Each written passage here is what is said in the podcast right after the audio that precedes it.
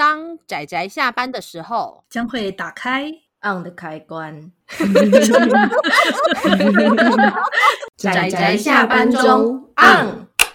各位听友，大家好，欢迎收听仔仔下班中，我是趴趴熊，我是大酸梅，耶，梅梅梅梅梅，现在给我出去！大家今天看漫画了吗？你现在给我出去！啊！那趴趴熊就会变成阿飘回来找大酸梅，可以不要吗？哦天哪！就是呼应我们今天的漫画主题，叫“子不语怪力乱熊 ”。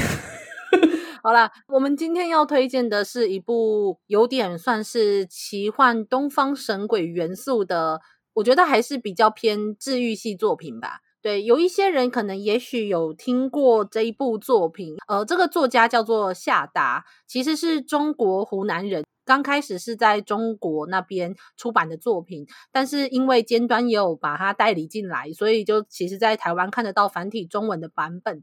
夏达之前有出过一个长篇连载，叫做《长歌行》。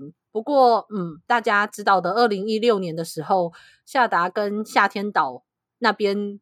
发生了一些合约上面的争执跟冲突，我们对这件事不算特别了解，因为我们收到的资讯其实很少，但也因此《子不语》跟《长歌行》这两篇作品的连载就几乎就没有办法再继续下去。因此，虽然说故事并没有特别说这第三集完结，但目前是因为版权问题没有办法再继续看到后面的故事，嗯，有点可惜，因为我觉得很好看啦，真的哭哭。然后他最近有新的作品啦，但是就嗯很难过。对，而且毕竟是合作这么久的出版社，一定是发生了很多不开心的事情。我我们也不是说谁对谁错，只是说最后决裂成这样，我觉得一定是一件很不开心、很伤心、很痛苦的事情。对啊，所以我们就来讲子不语的内容吧。马上来治愈自己。对呀。对，那这篇作品就如同它的名字叫做《子不语》，但是它的故事就是怪力乱神。一讲到《子不语》，后面就会自动接怪力乱神。嗯，但是我觉得它取名叫做《子不语》的这个名字，其实意境蛮悠远的，因为其实就是主角叫做墨语嘛，他姓墨，名字叫做语，语言的语。对，语言的语就是不能够说。《论语》中说“子不语怪力乱神”，所以我们不能说。但是其实你看着这个主角，就是我们一个叫做墨语的小女孩，到处经历的这一些事件，你就会知道，有时候不是不能乱说，有时候其实就是有一些东西，其实不是一个你可以说出口的东西，那需要有点类似意会嘛，只可意会的那种意境。嗯，对啊，其实。看一看之后，也会就是让趴趴熊联想到，就是我们所谓的言灵，就是你讲话其实是有一些力量的。所以有时候就是需要激励自己的时候，就记得对镜子里面的说：“你很棒，你很棒。”趴趴熊，你好糟。哎，等等，趴趴熊烂爆了。嗯，等等，什么？等等，这是一个在节目中公众公众霸凌趴趴熊的节目。母汤，安利母汤，对母汤。好了，那故事其实在讲这个小女孩，应该呃，她好像没有特别讲几岁，大概五六岁吗？好像看起来像小一、小二那个年纪。嗯，对。她的父母亲其实是在修复一些古建筑或是美术品的，因为工作的关系，所以搬到了一个古老的小镇，叫做林子镇居住。那住在一个老宅里面。在那里，他就是以他那种很天真的心灵，然后探索着身边的事物，然后碰到了很多新朋友或是新的人，那跟他们一起体验了各种不可思议、不太能够说出口的东西，然后探索着自然还有人的本质。所以我觉得是一部，我我觉得我是觉得蛮治愈的，因为虽然说他其实探索着很多自然和人的本质，但他并没有把故事塑造的非常的，你知道那种人性的黑暗啊、血腥的、很不堪的那一面，反而是你感受到了，就算有很多悲伤，可是仍然会有一些东西存在在那里的那一种治愈感。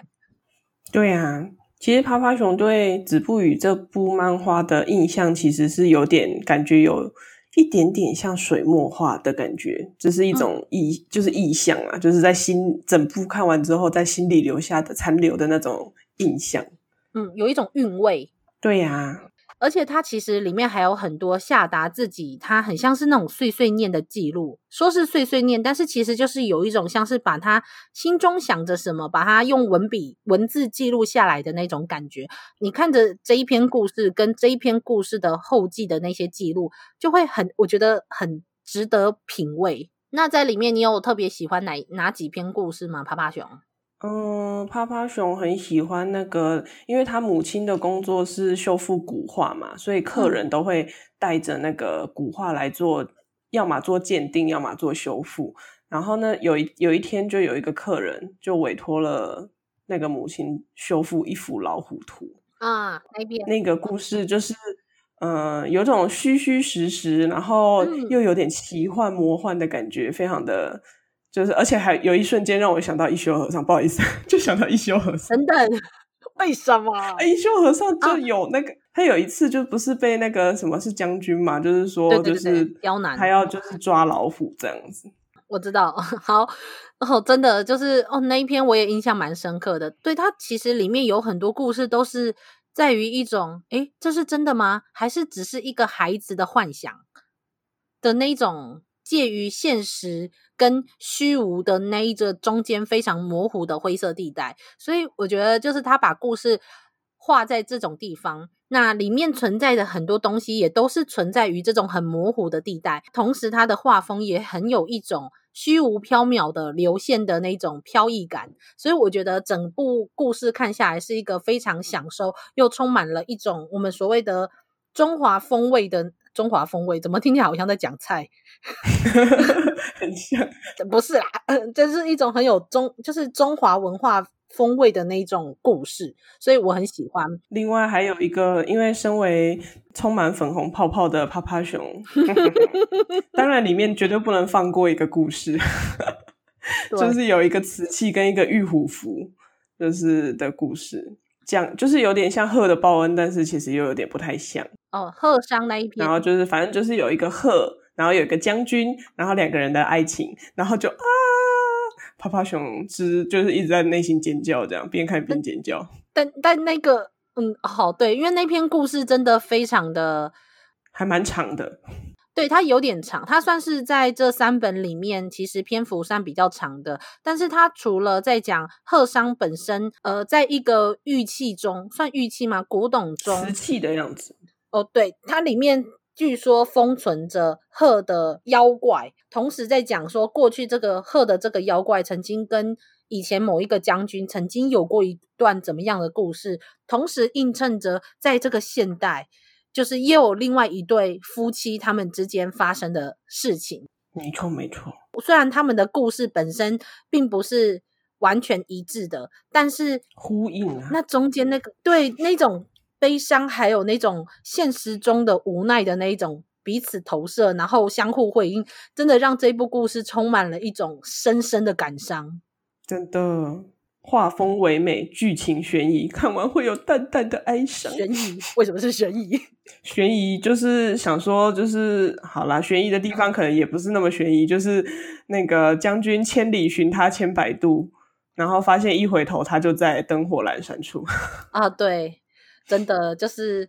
在里面就是有塑造很多那个场景，真的是非常感人。另外，其实我觉得子不语会有一些人还蛮喜欢的原因是，其实我还看到蛮多人做他的角色歌，就剧情歌，你知道吗？就是哦，这个我倒是不知道。对对对，因为贺商这一个故事有被人家好像写成两首还三首剧情歌，那其中有一首我真的很喜欢，一边听那个歌，然后一边去看那个故事，那种感伤你知道就变得很 double。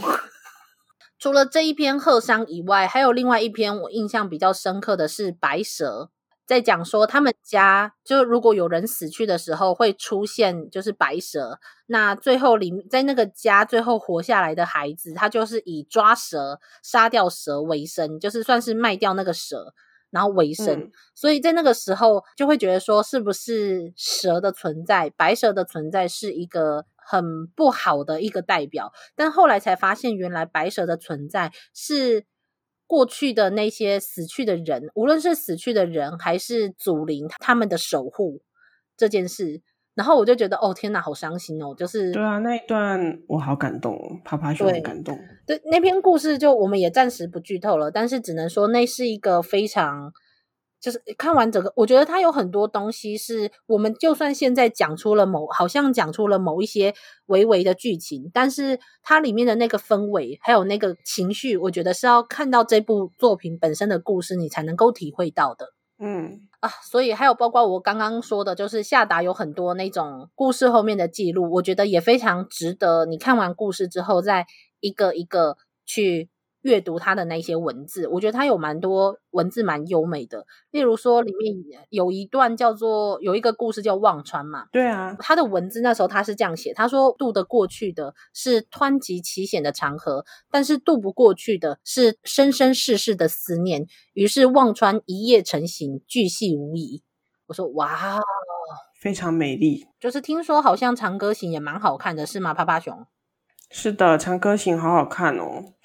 但是就这样断了 啊！真的，好啦，那我们今天的节目就也算是推荐到这里。如果喜欢这部作品，或是也喜欢夏达其他作品，或者是也想要跟我们推一些跟这种作品就是很类似的其他作品的人的话，也欢迎来找我们留言，或者是 IG 或者是粉砖上面互动哦，我们都会非常期待。那我们的节目就到这里告一段落啦。欢迎大家下次再收听我们的节目哦，大家拜拜，拜拜。啊，上班，上班，我不要工作，下班了，回去回去工作喽。